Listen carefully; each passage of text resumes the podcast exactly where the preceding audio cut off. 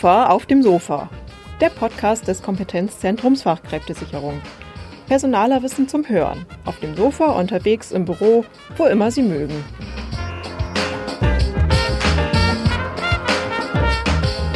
Herzlich willkommen zur neuen Ausgabe von KOFA auf dem Sofa, dem Podcast des Kompetenzzentrums Fachkräftesicherung, kurz KOFA.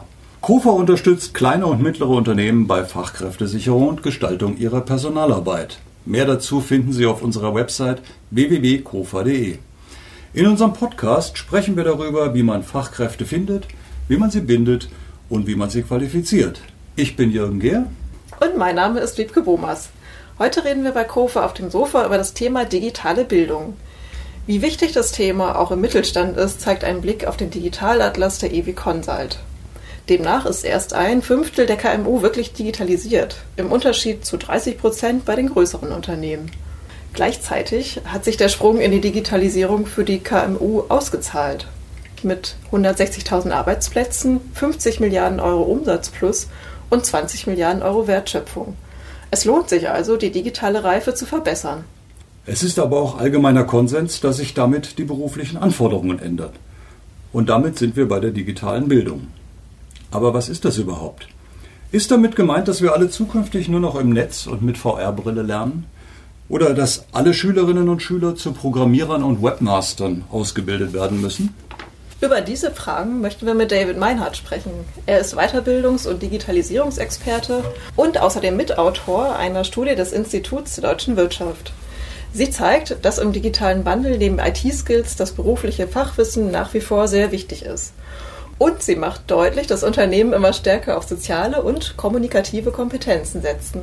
Herzlich willkommen, Herr Meinert. Hallo, vielen Dank für die Einladung. Herr Meinert, wie steht es denn um Ihre digitale Bildung? Ja, ich war tatsächlich schon immer sehr technikaffin und habe auch entsprechend die Wahlfächer in der Schule und im Abitur mit Informatik gewählt.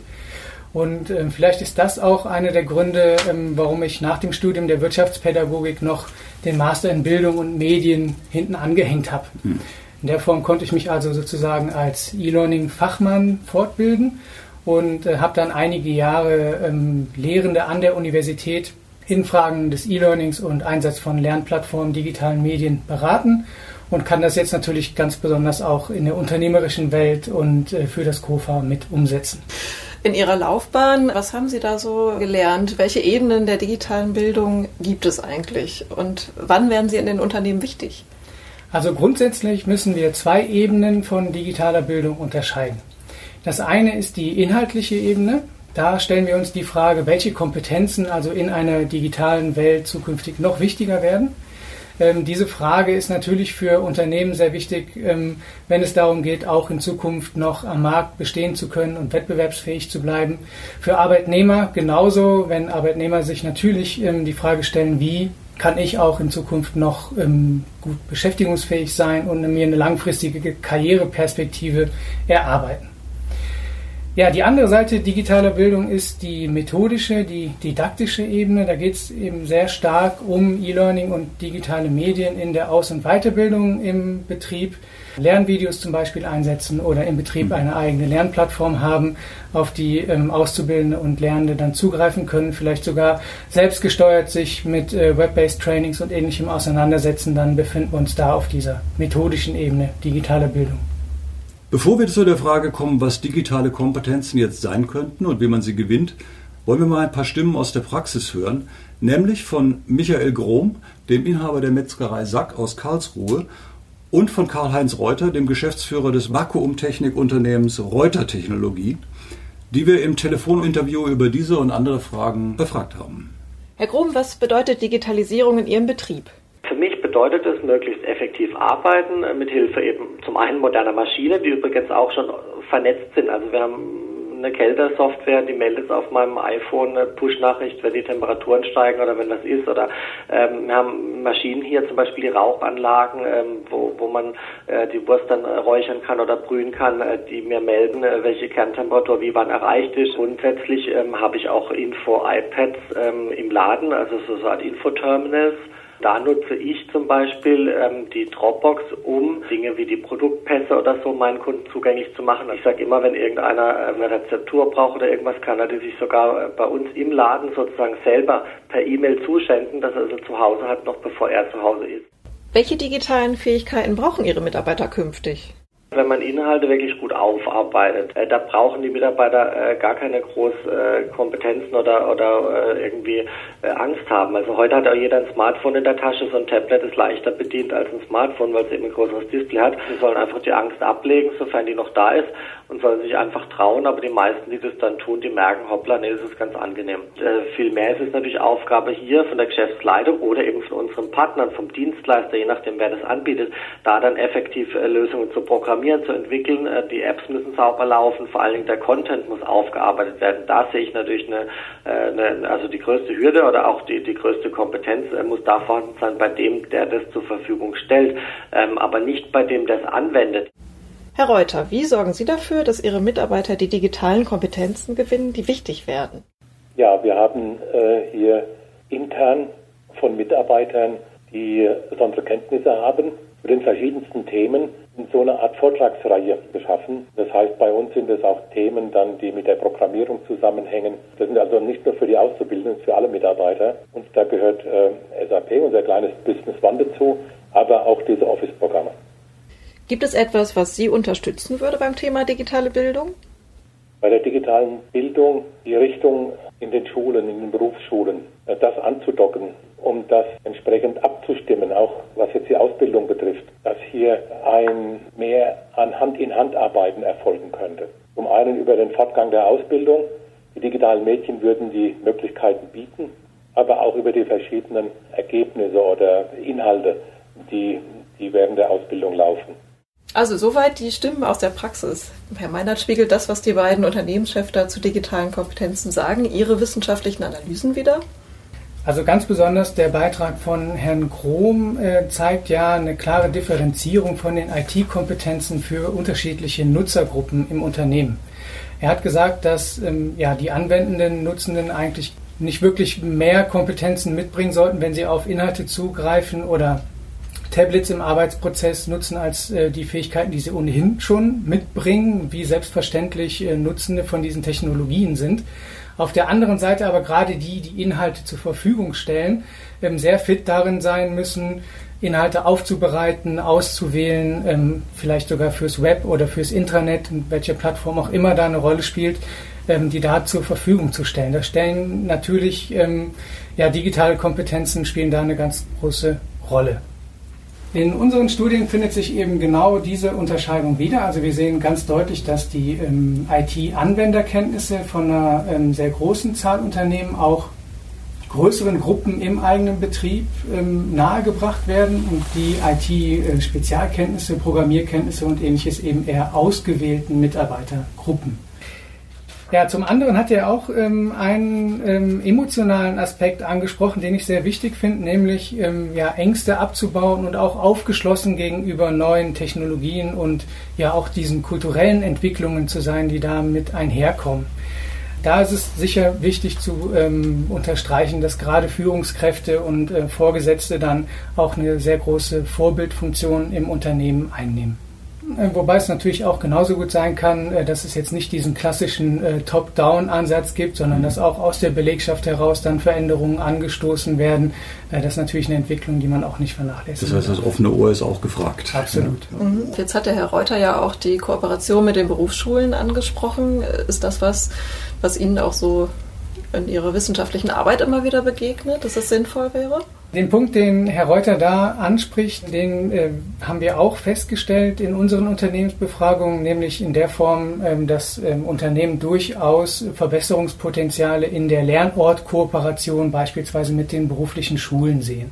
Dabei muss man allerdings auch dazu sagen, dass es jetzt nicht per se an der Kooperationsbereitschaft der Lehrenden liegt, sondern dass vielmehr insbesondere die Ressourcenausstattung personeller oder finanzieller Art äh, in den Schulen ähm, bemängelt wird ähm, oder auch ähm, an einigen Stellen die digitale Kompetenz der Lehrperson, die bestimmt auch in vielen Fällen durch eine stärkere Weiterbildungsinvestition hier vorangebracht werden könnten. Wie ist es denn jetzt mit den Mittelständlern, die noch ganz am Anfang stehen? Wie gelingt denen denn neben dem laufenden Geschäft auch der Einstieg in die Digitalisierung? Und wie finden die mit dem Blick nach vorn raus, welche Kompetenzen sie für eine digitale Zukunft eigentlich überhaupt benötigen in ihrem Betrieb? Also zuallererst gilt es natürlich, sich da aufgrund des allgemeinen Hypes um das Thema Digitalisierung nicht verrückt machen zu lassen. Also in jedem Unternehmen gab es in der Vergangenheit auch schon Situationen, wo strategische Entscheidungen gefällt werden mussten, wenn zum Beispiel neue Produktionsanlagen technisch entwickelt worden sind oder wenn es geänderte Voraussetzungen am Markt oder Anforderungen seitens der äh, Nachfragenden gegeben hat. Also ist auch dieser ganze ähm, Überbau der Digitalisierung durchaus mit einem unternehmerischen Mindset, wie es ja dann auch in den KMU sehr stark vertreten ist, ähm, ja durchaus zu vereinbaren dann ist es sehr wichtig anzuknüpfen an äh, vorhandene Ideen und Prozesse und auch die Kompetenzen, die ohnehin schon im Unternehmen sind. Also durch Digitalisierung wird jetzt nicht alles, was es schon existiert, irgendwie umgekehrt und negiert, sondern gerade diese Stärken und auch die Schwächen, die im Unternehmen drin sind, werden jetzt durch Digitalisierung natürlich thematisiert und an einigen Stellen vielleicht etwas sichtbarer als zuvor, aber sie müssen nicht in jedem Falle von vorne und alles neu machen. Also ist wichtig zuerst zu schauen, ähm, was ist wirklich die, der strategische Kern der Maßnahmen, die ich anstoßen will und daran anknüpfend zu überlegen, was das für die Belegschaft bedeutet. Sie können zum Beispiel sowas wie eine Kompetenzmatrix erstellen und eine Art von Bestandsaufnahme machen. Einmal äh, das Gespräch suchen mit den Mitarbeitenden und zu schauen, welche Kompetenzen sind schon vorhanden, ja, welche brauche ich, um bestimmte Maßnahmen durchführen zu können. Und da haben Sie im Grunde genommen schon ganz gut diese Lücke aufgezeichnet, die es dann mit ähm, ja, Maßnahmen der Weiterbildung, Personalentwicklung, vielleicht auch Rekrutierung, um ein bisschen frischen Wind reinzubekommen, äh, wie man diese Lücken dann schließen kann. Dann haben Sie als Unternehmer jetzt klar, äh, das ist meine Strategie, die Kompetenzen brauche ich. Ähm, wie sorgen Sie dafür, dass Sie diese Kompetenzen auch den Mitarbeiterinnen, den Mitarbeitern vermitteln, sodass sie im Unternehmensalltag wirklich nutzen können? Ja, wenn wir an der Stelle einmal den ähm, Weiterbildungsbedarf identifiziert haben, ist so dieses äh, Schreckgespenst äh, Digitalisierung vielleicht auch ein Stück weit entzaubert. Ja, ich kann also konkret darauf hinarbeiten, meinen Mitarbeitenden die Dinge mitzugeben, die sie brauchen. Ja, das können klassische ähm, Fortbildungsangebote sein, Weiterbildungsangebote, wie sie zum Teil von ähm, Kammern und Verbänden auch angeboten werden. Ähm, sie können ähm, ja insbesondere darauf hinarbeiten, im Unternehmen auch eine geeignete, passende Lernkultur zu etablieren, sodass Mitarbeitende auch voneinander und miteinander lernen können. Ja, sie können über Wissensdatenbanken ähm, sprechen und diese Ansätze im Unternehmen verbreiten. Äh, es gibt aus der Praxis sehr gute Erfahrungen, ähm, damit altersgemischte Teams einzusetzen, ja, um insbesondere dann ja, das äh, digitale Know-how, das äh, ja gerade der Nachwuchs äh, ganz intensiv mitbringt, mit dem äh, wichtigen betrieblichen Erfahrungswissen langjähriger Mitarbeiter auch ja, zu vermischen und dann in diesen digitalen Wandelprozessen auch einzubringen. Mhm. Wir bauen also auf, auf dem, was wir haben und schauen, was wir daraus machen können letzten Endes. Ne? Genau. Da sprechen wir natürlich auch über Veränderungen. Veränderungen sind ja nun oft mit Ängsten auch verbunden. Schließlich haben nicht immer alle denselben Mut, was, was sie bereits lange kennen, über Bord zu werfen und sich völlig auf Neues einzulassen, ohne dass da eine Garantie auf Erfolg besteht. Wie können denn jetzt Arbeitgeber auch die Mitarbeiter, die einen digitalen Wandel vielleicht eher mit Sorge sehen oder sogar Änderungen ablehnen, wie können sie die mit ins Boot nehmen? Ja, an dieser Stelle ist es natürlich unglaublich wichtig, diese Ängste grundsätzlich ernst zu nehmen und sie nicht abzutun. Ja, sie sollten als Kollege, als Vorgesetzter ähm, auch mit einem guten Beispiel vorangehen und selber eine gewisse Aufgeschlossenheit und eine Begeisterung äh, für diese Digitalthemen äh, mitbringen, die sie einführen wollen. Darüber hinaus ähm, sollten Sie insbesondere für eine ganz, ganz offene Kommunikation sorgen. Ja, Sie müssen kommunizieren, welche Maßnahmen Sie mit welchem Ziel durchbringen wollen und welche Vorteile dann für das Unternehmen, aber auch für die Mitarbeitenden selbst entstehen können. Das heißt, die Mitarbeiter müssen auch selber das Gefühl haben, sie haben was davon und nicht nur ihr Unternehmen. Genau, sie sollten nicht nur das Gefühl haben, sondern es sollte am besten tatsächlich auch so sein. Umso besser. Ja, und äh, da kommen wir auch genau zu dem Punkt, ähm, sie sollten versuchen, gerade die ähm, Mitarbeitenden im Projektansatz, also in der Entwicklung schon mit einzubinden. Mhm. Also ganz konkret zu fragen, ähm, was könnten Sie sich vorstellen, wie könnten diese Prozesse besser ablaufen, damit Sie auch eine vorgelagerte Prozessoptimierung haben und dann diesen gut strukturierten Prozess auch digital abbilden zu können und eben nicht ähm, ja, mangelhafte Prozesse einfach nur in die digitale Welt rüber äh, zu transportieren. Ähm, sofern da ähm, eine Effizienzsteigerung ausbleibt, ist das tatsächlich kein ähm, erfolgreicher Digitalisierungsprozess. Wahrscheinlich ist es doch auch wichtig, dann offen zu sein für Ideen von den Mitarbeitern, die da was Absolut, einbringen ja. können. Genau, das ist ähm, der Punkt, ähm, wo Sie die meisten Leute abholen können, wenn Sie von Anfang an mitgestalten können, wenn es zu Ihrem eigenen Projekt wird, wenn sich die eigenen Ideen auch wiederfinden im weiteren Projektverlauf.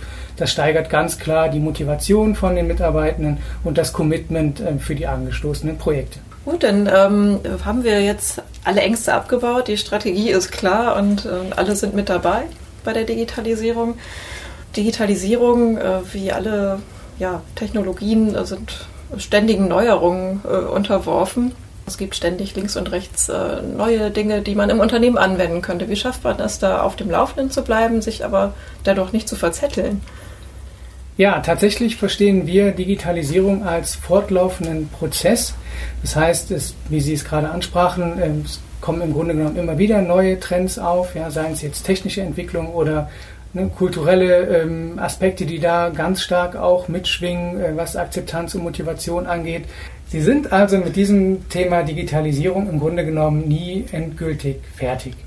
Auf der anderen Seite stehen sie aber auch nicht alleine mit dem Thema da. Es gibt ganz viele äh, andere Unternehmen und Mitstreiter, ähm, die sich die gleichen Fragen stellen. Und es lohnt sich der Blick auf Veranstaltungen von Kammern und Fachverbänden, wo sie eben in Austausch kommen können, wo sie Unternehmensnetzwerke gründen können oder daran teilhaben können und da zum guten Austausch kommen und zu erproben, ja, welche Ansätze funktionieren wirklich gut in der Praxis und ähm, ja, welche Fehler äh, kann man vielleicht auch vermeiden. Denn von den Fehlern anderer kann man ja auch durchaus neben den eigenen Fehlern noch mit am besten lernen. Wunderbar, Herr Meiner. Dann ähm, ja, ganz vielen Dank für das Gespräch. Ja, ich danke Ihnen. Vielen Dank. Und auf äh, www.kofa.de können Sie, liebe Hörerinnen und Hörer, alle Empfehlungen noch einmal in Ruhe nachlesen. Und jetzt auch an dieser Stelle noch einmal die Tipps in aller Kürze. Legen Sie Ihre Digitalisierungsstrategie fest. Erst wenn klar ist, welche Unternehmensbereiche Sie digitalisieren möchten, können Sie die nötigen Kompetenzen definieren und fördern. Erklären Sie Ihren Mitarbeitern, warum Digitalisierung für den Unternehmenserfolg wichtig ist. Beziehen Sie sie ein. Das schafft Akzeptanz für Veränderungen. Nutzen Sie vorhandene Kompetenzen. Fragen Sie der Belegschaft gezielt ab, welche der benötigten digitalen Kompetenzen es bereits gibt. Häufig sind sie nur nicht bekannt, weil sie bisher nicht gefragt waren. Holen Sie sich fehlendes Know-how durch sehr konkrete Stellenbeschreibungen ins Team. Sie suchen jemanden, der sich mit Fernwartung auskennt? Dann schreiben Sie es genauso in die Ausschreibung. Abstrakte Begriffe wie Digitalkompetenzen schrecken Bewerber eher ab. Und, ganz wichtig, mischen Sie Ihr Team durch. Alter, Betriebszugehörigkeit, Fachrichtungen, Heterogene Teams sind ein wichtiger Erfolgsfaktor für digitale Projekte, denn so lernt jeder von jedem. Halten Sie Ihr Wissen aktuell. Der technische Fortschritt wird auch in Ihrem Unternehmen immer wieder Veränderungen nötig machen.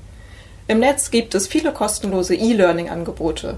Auch auf kofa.de oder über die Mittelstand 4.0 Kompetenzzentren können Sie auf dem Laufenden bleiben. Und suchen Sie den Kontakt zu Unternehmen der gleichen Branche. So erfahren Sie am einfachsten, welche Informationen sinnvoll sind und welche eben nicht. Und wie gesagt, ausführliche Informationen zu diesem Thema und zu vielen anderen finden Sie auf www.kofa.de.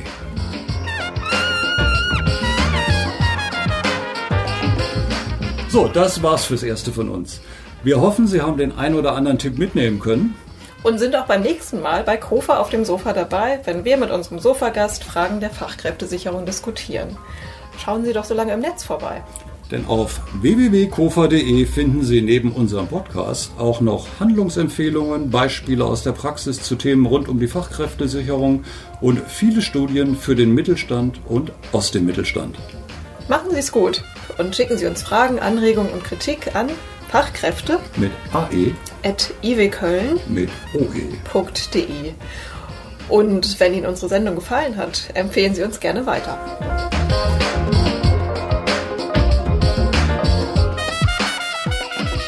Wir, hören uns. Tschüss.